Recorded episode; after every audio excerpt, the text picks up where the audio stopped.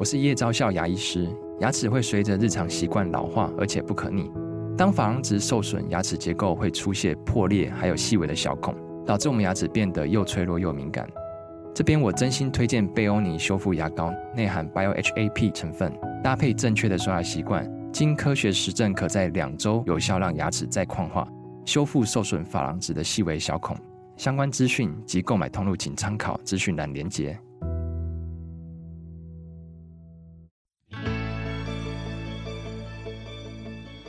来到肉脚的跑步人生。Hello，大家好，欢迎你来到肉脚的跑步人生，我是赵新平。我们这集播出哦，就首播的那一天呢，是台北马当天，十二月十八号。不过真男人有句名言呐，真正的马拉松是在马拉松之后。所以虽然我相信你的台北马一定是又是一场你终生难忘的台北马，不过呢，未来还有好多好多马在等着你。因此今天呢，这一集我们就邀请到了你我的偶像真男人张家哲，希望他在我们的马拉松之路上呢，呃，给我们一点关于跑马的。开 始哈，Hello，嘉哲你好，好久不见，Hello, 大家好，我是嘉哲。家哲他五月底嘛，我记得你是五月底到云南去训练的，异地训练。那其实从那个时候开始，我就一直很好奇，你到底什么时候会回来呢？感觉这一次好像比之前要。久一些哦，那终于等到你回来了。其实前几个礼拜我他一回来我就赶快邀请他，但我没想到他要去日本参加比赛，所以嗯，等了好久，今天终于请到他，很开心。那我们就从你从呃你在云南的这个训练开始聊起吧，因为我想大家也很好奇，这次为什么是云南的这个地点，好像跟你过去几次异地训练的地点也都不太一样，时间好像也特别长一些。对，过去的话。其实就是利用暑假时间，嗯，就七八月，那七八月也是台湾最炎热潮湿的时间，所以在这个时间点呢，我们会避开这个比较效益较低的的气候，然后去到呃有高原的地方。嗯哼。那过去呢，因为经费的问题，所以就往北方走，就是甘肃嘛，因为甘肃那个价钱比较便宜一点。对，然后这次呢，因为疫情，所以只有我一个人去做异地训练哦。那其实很一直都很想要去云贵川高原这种地方去看看。哦对，然后刚好有机会，就是中国的第一个职业马拉松俱乐部——易居易居马拉松职业俱乐部。嗯其实去年就有邀请 Nike 的选手。可以前往去做培训，这样，对，嗯嗯嗯、那去年也是因为疫情，我就就想说，哎呀，这样去了还要被隔离两个礼拜，嗯、好像会不会影响到训练呢？嗯嗯嗯、那好像划划划得来吗？这样子都用这样子的方式去想。那结果香港的选手去了，嗯，那他去了一年之后就进步了蛮多的，然后也打破他们香港的记录，他半马也跑了六十四分，对，哦哦哦、所以想说，哎呀。那香港选手都敢去，为什么我不敢去？就是说，哎，别人都敢去，结结果是我不敢去。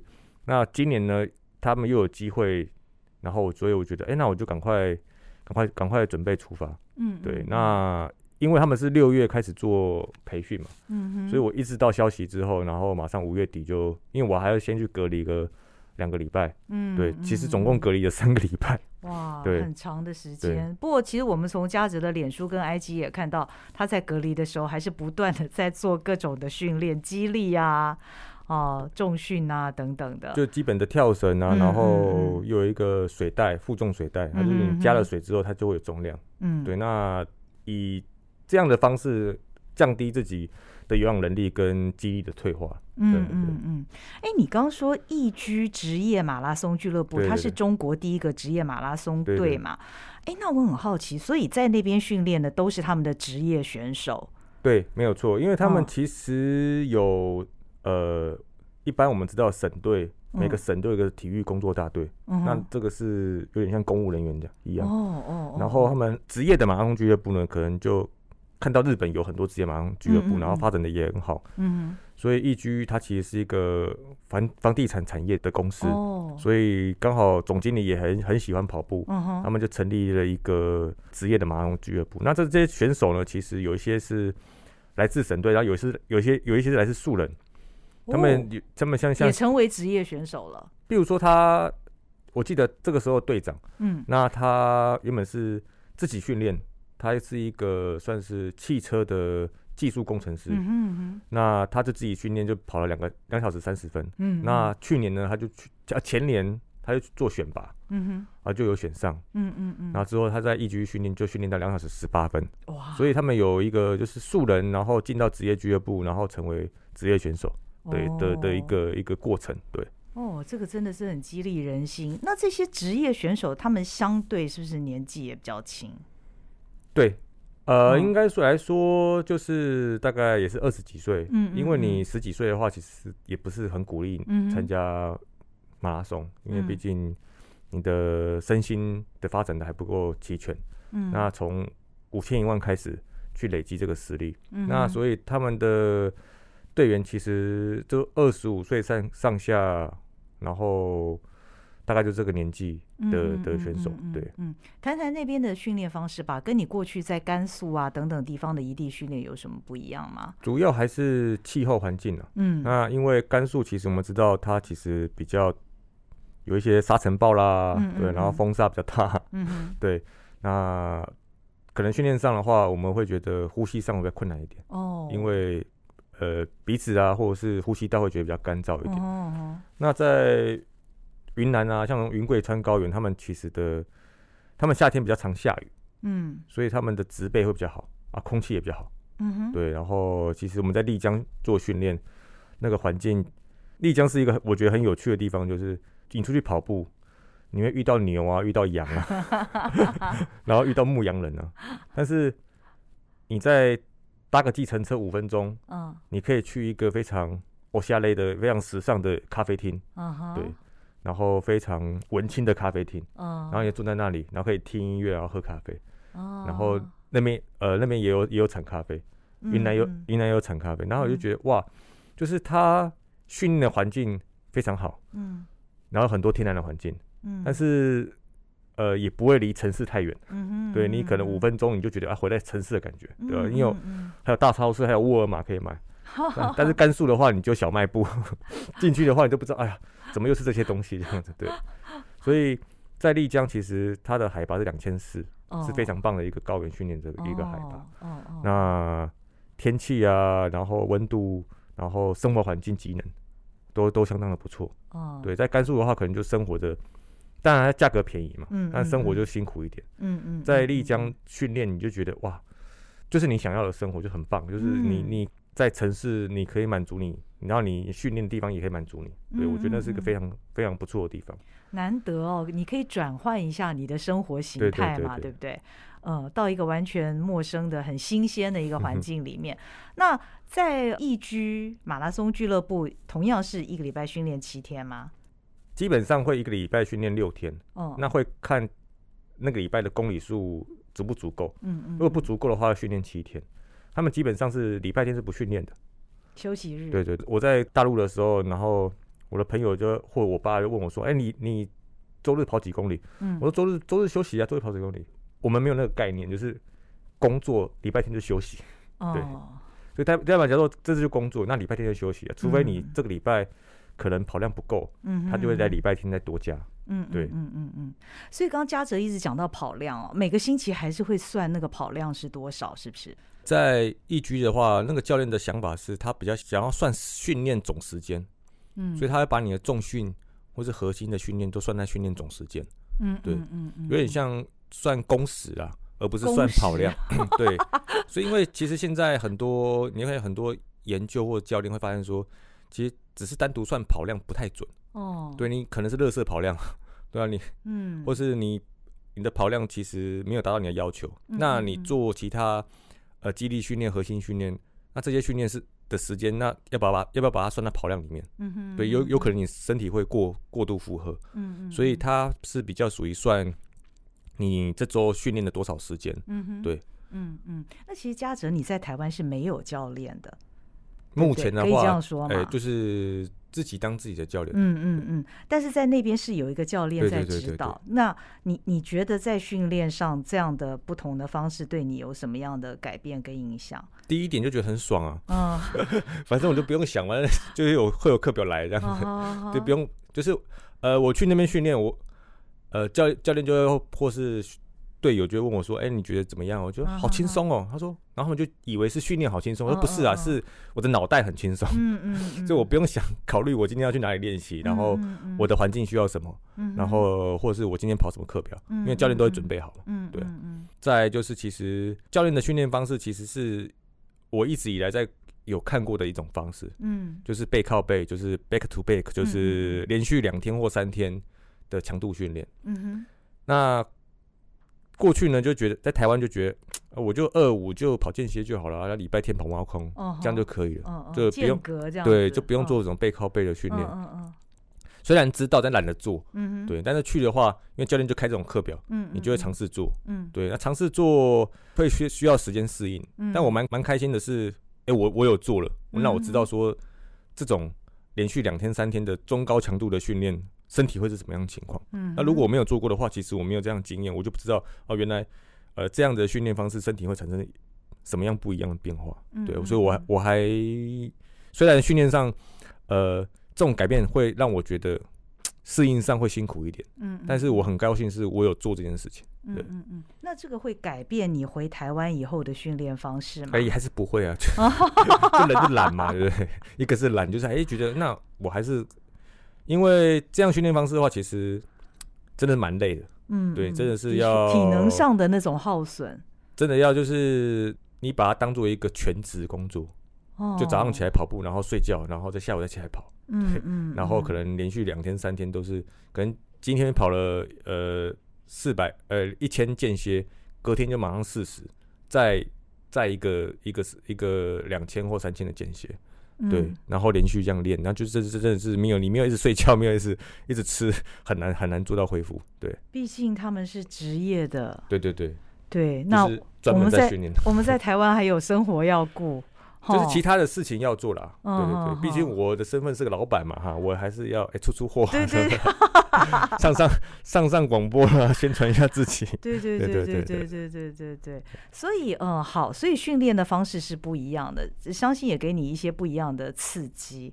那呃，你除了在云南之外，其实你也去了丽江之外，你刚刚讲的是在丽江的，丽江还去了昆明。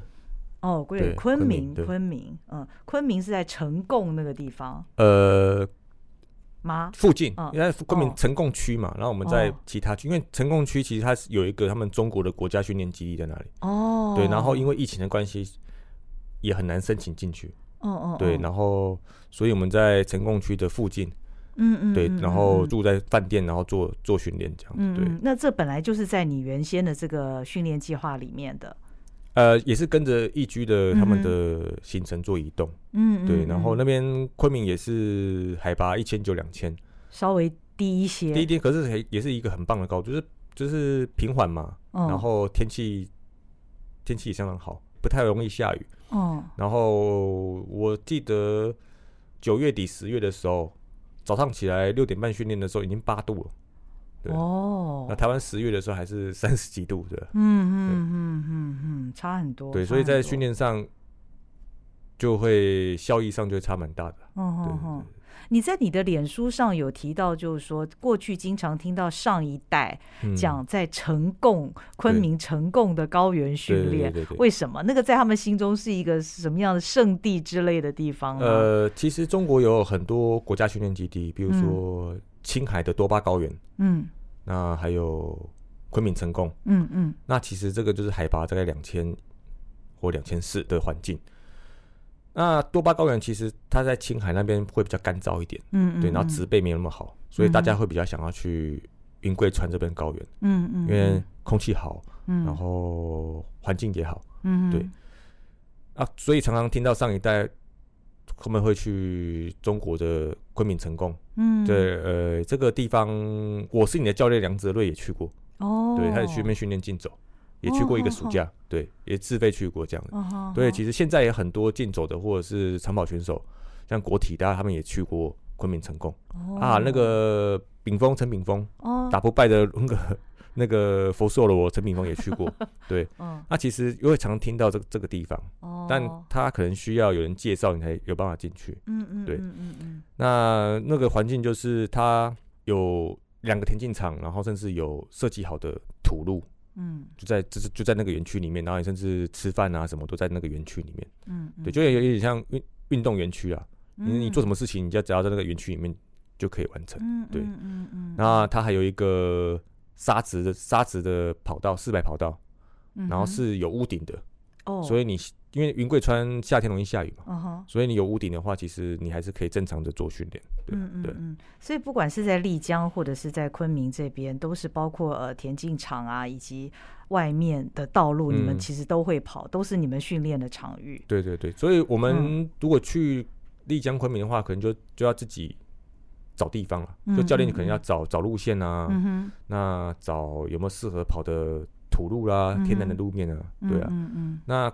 日本的话就比较好，日本的话就是直接做好 你的田径场啊，或者是你在在高原的附近有田径场啊，或者是有天然路面，就直接做好这些路线。哦，那直接交给当地的这些民宿饭店去做管理。哦，对，那你要去的话，你比如说你要跑田径场，那你就是哎、欸，他会有写说去哪哪个哪间民宿或者酒店付钱。哦对哦，他的路线啊什么已经都做好了。对，所以去的话，等于像个指南这样子是吗？就像去滑雪哦，对，你去到一个地方，你要想去滑雪，那他就有滑雪场嘛，那有租滑雪衣的地方嘛，对，嗯嗯，那你就去饭店，然后租滑雪衣，然后你到那个场所付钱，你就可以去滑雪。嗯，那在日本跑步也是一样，你去到一个高原，那你要这个田径场，你去某个饭店付了钱，你就可以进场。他他现场是不会有人的，所以刚开始我们去的时候，我们。日文有点不懂嘛，嗯嗯，我们就进去跑了，跑完也没人跟我们收钱。我想说不对啊，我记得日本的田径场都要收钱啊，哦，然后就去看一下，然后用 Google 翻译一下，哎呀，要去某间宿民宿付钱，你 赶快去再去付钱这样。嗯嗯嗯，哦，所以他们发展出这套的管理方式其实很不错。对，然后中国的话在这一块还比较，因为丽江嘛比较重视旅游，嗯，所以在这块的话，他们在运动旅游这块就没有那么注重，所以别人去的话有田径场，嗯，但是。呃，你要去外面的马路或者是土路训练的话，就要自己找。嗯，对，就会在这边面，他们还是选手比较比较辛苦一点。嗯，对，所以才会发生那种人跟牛啊，跟动物 一起共用道路的一个情况。对，其实他们蛮多地方可以做的啦，只是他们愿意的话，其实我觉得这个还蛮多蛮大的效益的。对。呃，因为我看到你去成贡嘛，我还特别去 Google 成贡这个地方。原来那个地方过去有产一种梨子。梨子，我我真不知道。你知道吗？它为什么它叫呈贡呢？成是往上呈嘛，贡就是以前是送给皇帝的那个贡品。那那边有一种梨子叫做宝珠梨，珠子哦，宝贝的珠子哦，宝珠梨一种梨子，当年是作为贡品供奉朝廷。那元朝的时候呢，皇帝下旨。把这个种宝珠梨的地方命名为成贡，哎哇，所以你想一下，你有没有吃到梨子？糟糕了，我去了居然没有吃到这东西。我应该早点跟你讲，不过可能季节不对，是吗？其实我也不知道梨子是什么季节。因为那边、嗯、那边就很多那种傣族料理、越那个越南料理、泰国料理，因为云南离那个边境很近。哦哦哦。对，所以什么老挝咖啡啊，嗯、然后越南咖啡、泰国，就是有时候他们很多这种异地料理，因为他们隔壁就是。就是就是东南亚国家嘛，嗯、对对对，当地的东西反而没有 没有真的真的真的吃过，对 其实云南菜也还蛮好吃的，对对对对对，对。但是我以前吃云南菜，我是在北京吃的，北京吃云南菜，对，在北京吃云南菜，对。那后来你从云南之后，你又到山东去，啊、对不对？山东曲阜，其实山东曲阜是是去要比参加比赛的，哦，有个半马比赛，然后，哦、对对对对对。那只是去那边待了一个多礼拜，嗯，然后突然疫情变严重，然后怕被封在封在曲阜，就赶快又赶、哦、快就去又去了昆明做做去，因为比赛又取消延期嘛，哦哦哦、然后就赶快就我们就回回昆明这样子，嗯嗯嗯嗯嗯，所以总共这个前后五个月的时间有吧？哦，这这算你异地训练以来算是。最长的最长的，因为过去的话，最长最长就八周嘛。就两个月，哦、就通常通常都会设定在五到八周，就是暑暑假这个大家呃其他学弟妹也也有放放暑假的这个空闲时间，嗯，对。那这次的话，其实比较想要跟一个完整完整的周期训练，嗯，因为以前去的话，可能跟哦你跟了六周八周你就离开了，嗯，那很很多前面后面的事情你不太知道，嗯，这次就是这次就全程跟，嗯，就大概知道说哦他们。的这个训练模式方式是怎么样？对，然后要为什么要去这些地方啊？对啊，然后为什么要住住比较好的环境呢？嗯，对啊，他们教练就觉得你要住好吃好，你才会练好，所以他们选择住的地方都还不错。嗯，其实有道理。对啊，住好吃好，你的心也比较稳定，人比较舒服了就，就就我们我们台湾比较多的。也是受媒体影响嘛，就看到肯亚、伊索皮亚，然后就住在草屋里面啊，好，人家过着就是要很刻苦，你要就要就是像过得像苦行僧一样，你才会成绩进步啊。对啊，然后其实不用过着这样，你也可以成绩进步啊。对啊，你也可以看看大破节的生活啊。对啊，人家在美国也是跑两小时零五分啊。对啊，对啊，所以只是肯亚、伊索皮亚选手他们更适合跑长距离耐力运动。嗯，对，然后我们就会觉得就有点像。过去人家讲的，你你看，你看和尚在烧香念佛、敲木鱼，那你以为你转个佛珠你就可以成佛？那其实并不是啊，你并没有去做里面的修行，对。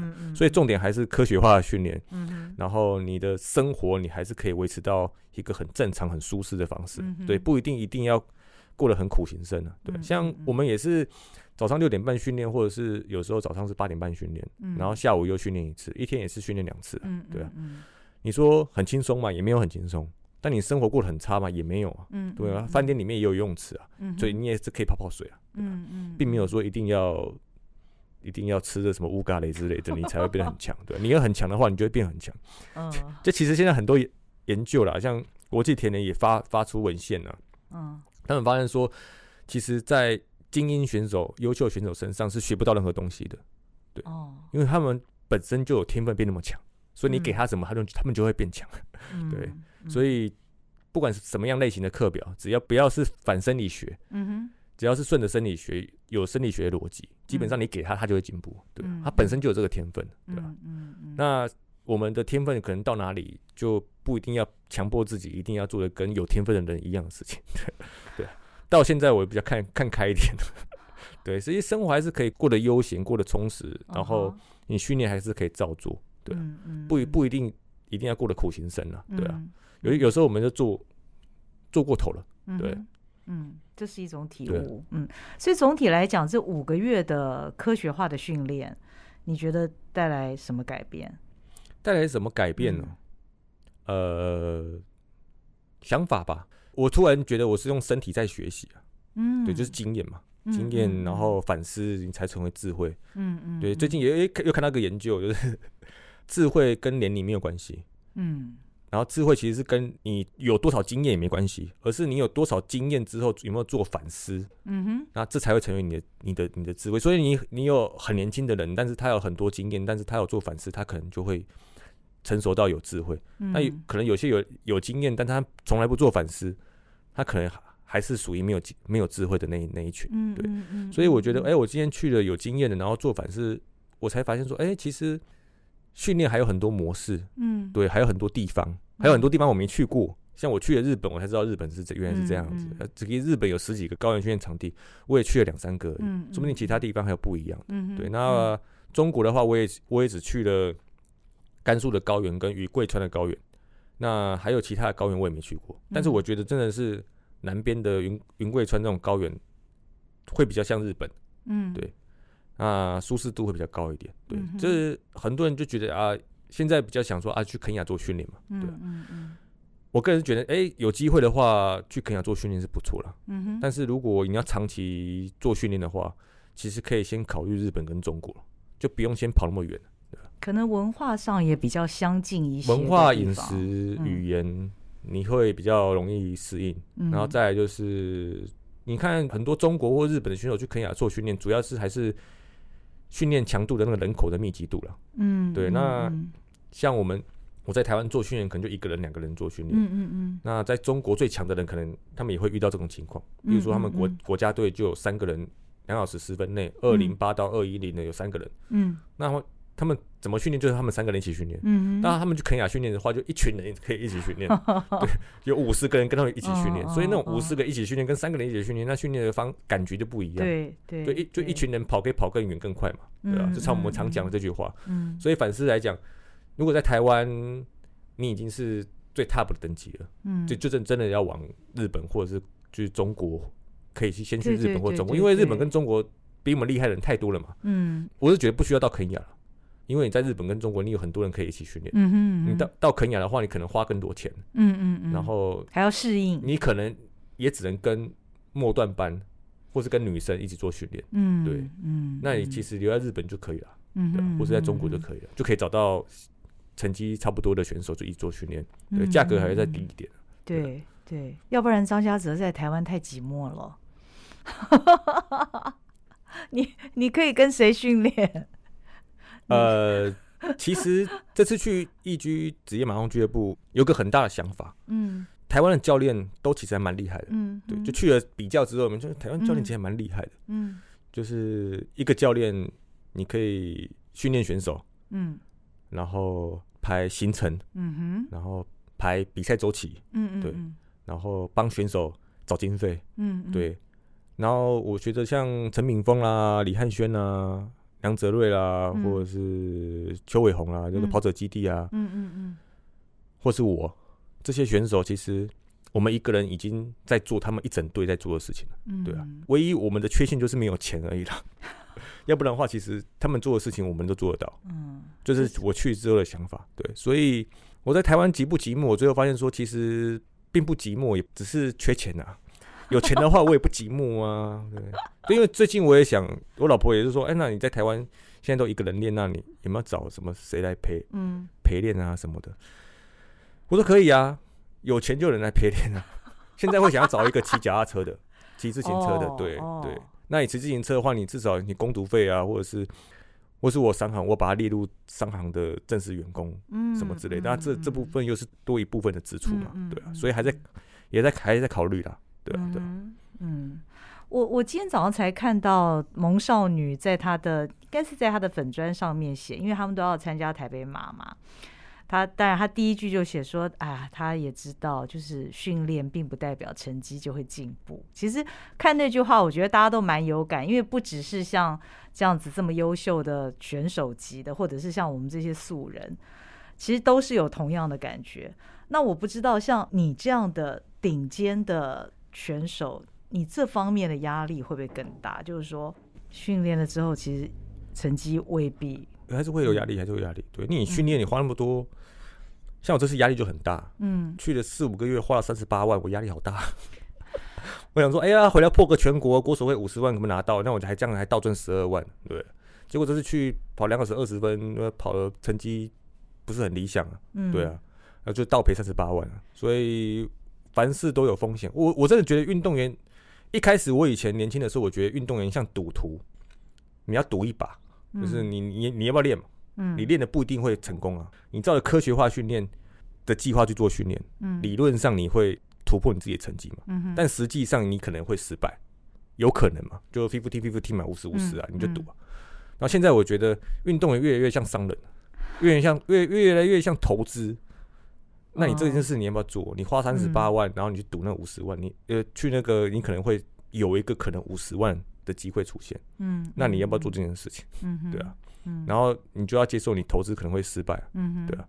那这样想一想，其实啊，原来第一个运动员还蛮蛮适合做商人的，因为一直活在高风险的那个 环境里面，那个常常在承受这些压力。对啊。然后再来就是常常看到一些经商失败的经历。就想说，哎、欸，其实赔了三十八万，也算小钱，又不是三千八百万，对吧？所以他觉得，哎、欸，这也还好嘛，这又不是我全世界又不是我一个人赔钱而已，对啊。哦，对，所以有时候运动员，我就我我很很希望运动员其实不要在自己的一个小圈圈里面，嗯，有时候多跟别人做做做接触，然后你就知道说，其实，哎呦，我们活得还蛮爽的，还蛮快乐的，对啊。那有些人年轻二十几岁就就已经。就已经申请破产了嘛？他这辈子已经申请两次破产了，这样子。嗯，然后现现在也是可以过得很好，然后重新再开始。嗯，那其实我们运动员好像蛮多机会可以重新再开始的，对啊，确实，确实，确实。那你这次防府马拉松，你你自己跑，你的心得是什么？呃，其实调整的话就没有算是调整的很好，嗯、对。然后，哎、欸，可能很多很多原因、啊。我觉得你是不是压力太大？都有都有。第一个就是适应适、嗯、应新的课表嘛，嗯，对。然后再就是，我觉得在易居的教练他有有氧训练做很多，嗯，嗯，嗯，但是无氧无氧阈值无氧阀值的训练做比较少，嗯哼。那跟我过去的训练不太一样，嗯，嗯嗯。所以在强度上，我一直觉得上不去。回来台湾调整的时候，我觉得我的强度一直上不去。哦，但是我的耐力很好，我会觉得说练完了我就觉得不会累，但是我就跑不快，对，就会有这样子的一个身体不适应的的情况产生。对，然后再就是压力也一定也是有。嗯，对自己想说，我花了五个月，然后关了三个礼拜，然后被被戳了无数次的鼻孔，捅了无数次的喉咙，三天两检，捅了无数次的喉咙，然后花那么多精神，对，然后。这次受伤回台湾，嗯、又去诊医院打了 PLT，嗯，然后做了治疗，嗯、然后好不容易好了，然后又又重新做训练，你当然会觉得你投资了那么多，压、嗯、力就会就比较大。嗯、然后再一次大家就觉得、嗯、哦，就是觉得哦，你你有你有训练呐，你有你有做那么多训练，那你应该会破全国纪录啊，什么什么之类的，对，那一定会有这些压力，对，嗯嗯，你都怎么调整啊？怎么调整呢？因为因为这个这这个时候问我不准，因为因为你其实因为你又不像我们这些素人跑者，说实在跑好跑坏，那就只其实只是在于个人的那个开不开心啦。那你你毕竟还是背负了很多外界的期待。那我有时候想，其实不只是长跑运动员，其实所有的运动员，他在每一次的比赛的时候，哦，我我其实我很难，我觉得他们的心智。非常了不起，嗯，应该说在在心理学其实有研究过这这方面。嗯，那我们常常会讲一句话，就专专专注当下嘛。嗯，但这是最困难的，因为他发现优秀选手不太会想想想到，比如说这一球他投不好或打不好，但是他下一球的时候他就想说，我这一球要怎么投？嗯，但是比较刺激的选手。他就一直一直在想说，我上球没投好，上球没投好。嗯，对。这次我也有这种情况，就是我也在想说，我我花那么多心思，嗯，其实我一直没有专注在当下，说我要怎么好好的去去做一个调整。嗯，我一直在想说，我花那么多花那么多心思，花那么多那么多钱，嗯，那我还受伤还回来，那我再次在没有比好不好？我不是赔了夫了又折兵了吗？嗯，那我一直在想这种投资的概念，所以其实一直没有办法很专注的在在比赛上。对，这是也也算我自己的一个。经历了过程，然后也算这种失败，就觉得要提醒自己，哦，原来并不是你跑了很多年你就很厉害，对，你还有很多事情没有去经验过的话，你还是不会成长，对吧？所以就像我那个以前书法老师一直跟我讲的，就叫我活久一点，活久一点。我说那时候研究生嘛，活久一点干嘛？干什么？人人不就要像烟火一样活着，绚绚烂丰富，然后。一瞬间就好了嘛，对不对？嗯、活得很好，然后你英年早逝也没关系啊。那他就说，你活越久的话，你知道的事情会越多。嗯，但现在一直到三十几岁，或是受伤之后，开完刀之后一直跑，我发现说这句话是对的。嗯，因为你真的是一路上，你受伤之后如果停了，我就不知道说啊，原来开完刀之后你怎么样做训练，然后可以做恢复。嗯，那如果如果我没有去去跟易居。职业马拉松俱乐部做训练的话，我不知道哦，原来人家职业职业马拉松俱乐部是这么这样营营运的。嗯，对，一一年可以花花掉一千万的人民币。嗯哼，那原来中国还有云贵川高原这么棒的地方可以做训练。嗯对，嗯嗯嗯，然后甚至知道说自己其实内心还是其实还有很多不够强大或是缺乏的地方。对，你会一直想说，我花了三十八万，对，然后就觉得哎呀，啊，看看别人觉得啊自己好幼稚哦，对啊，人家都已经赔一千万都没事，为什么赔三三十八万？然后每天在那边又。就觉得啊，我好像花了很多很多很多心思很多钱，但你看其他的创业者，他们甚至去跟银行贷款，嗯，对，那么压力不是更大吗？嗯、对啊，为什么我承受不了这个压力？对啊，嗯，那是一个过程，对啊，对啊，嗯，所以我觉得还会有忧郁啦，嗯，就是上礼拜还蛮忧郁的，可是有时候想一想就觉得哦，就还是要接，还是会接受，就是心理的几个阶段嘛。嗯，到现在就会开始接受这个 这件事情，对，然后开始反思说，其实，哎，我为什么会那么在意我那个五个月的时间？对对，人家可能花了五年，烧掉好几千万，他们失败了，对他们还是活得好好的，对吧？嗯嗯。不过你的反应非常正常啊，非常正常，因为你花了五个月的努力嘛。其实，嗯，对啊，还蛮开心的，因为至少我还是个正常的人。但是反过来讲说，成功的人都不太正常啊。对，我也希望可以自己不太正常一点。如果花了五个月，花三十八万都一点感觉没有的话，我可我我可能会更厉害一点。嗯，那看你接下来岁月的累积，会不会练到那样的一个阶段？那你现在又回到了自己开课表的、自己训练的一个一个时期了哈。那接下来还有什么目标吗？目标啊，嗯，呃，就明年三月四月的比赛，嗯，对对对，然后还是在国外的，对，还是在国外，对，最接近的话就是台北马嘛，台北马就是要要协助轮椅轮椅跑者，对，这是也是第一次台北马有轮椅的轮椅组的的的选手出现，对。这是很有意义的。那当然，在我们这集播出的时候，嘉哲已经陪这些轮椅组的跑者跑完了，嗯、所以我们今天很可惜没有办法可以问到他陪轮椅组跑者跑的感受是什么。上礼拜天有陪他们训练做了，嗯、他们其实已经做了十几次训练。嗯哼，那因为我我一直都都不在台湾，嗯，那上礼拜终于有有有跟他们一起做做训练，就发现说还。就是我们会用我们的想法去想说，哦，跑步就是这样。嗯。可是跟着他们一起跑的时候，完完全就是哦，你要放掉自我。我们说他们说要配速，说你要配多少，他们配配五分速。哦。然后最后是比如十公里，嗯哼，五分速没错，嗯，平均五分速，嗯，但是过程是快快慢差距很大的。哦。比如上坡就很慢，嗯哼，可能七分速、八分速，到下坡的时候可能是三分三分速，所以。这个调试上，就是我我自己要做好这个这个准备，忽快忽忽慢间歇的感觉，忽快忽慢。他甚至或是到了有点粗糙的路面，嗯，他们的阻力就会变大，因为他们这次不太能用那个竞速轮椅，嗯嗯，所以他们是用一般的轮椅跟网球轮椅，嗯哼，就有点感觉像我们跑步的时候穿着一般的运动鞋或是网球鞋在跑步，嗯，那那个阻力是更大的，困难度是更高的，对，嗯，所以在这方面我们可能就要多一点注意。然后还有，他们只是提早半马出发五分钟，嗯、所以他们一定会被后面的半马选手给追到。对，所以我们还要提醒他们后方哪个方向有人来，嗯，或者他们在推轮椅的时候，他们可能要要超车前面的跑者的时候，嗯、哼。我们可能要提醒前面跑者，哎，我们我们后面哪里的有轮椅选手来了，哦、对，要不然的话怕会发生件碰撞，嗯、因为国外是竞速轮椅的话，其实他们就用脚踏车在跟，嗯哼，对，嗯、所以我们说人类马拉松要破二破二，其实。轮椅组早就破二了，对啊，只是我们一直在谈波，人类早就破二了，好不好？轮椅组已经破二了，哈。讲到这个，那我们即将要破二的 Keep c h o g e 他的他一路走来的这个历程，会会给你这样的选手级的跑者什么样的启发吗？启发，嗯，会比完赛的时候会就会想到 Keep c h o g e 对，就是为什么他承受这么多期待跟压力，他可以扛得住。但是我扛不住，对。其实他年龄跟你差不多，对。他三七，我三九。哦。他叫我学长啦。对啊，对。是。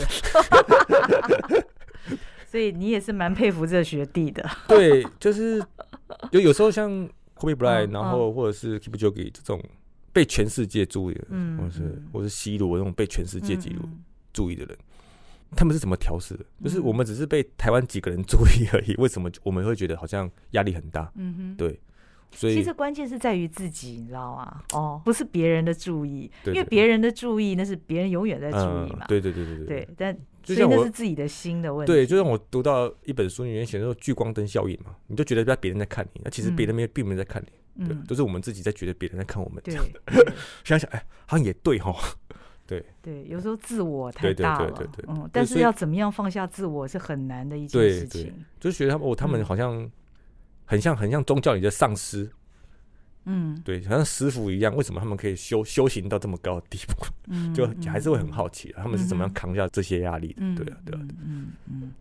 所以，嗯，那你明年三四月有有比较明确的目标赛事吗？有啊，现在已经报名的东马跟鹿特丹马拉松。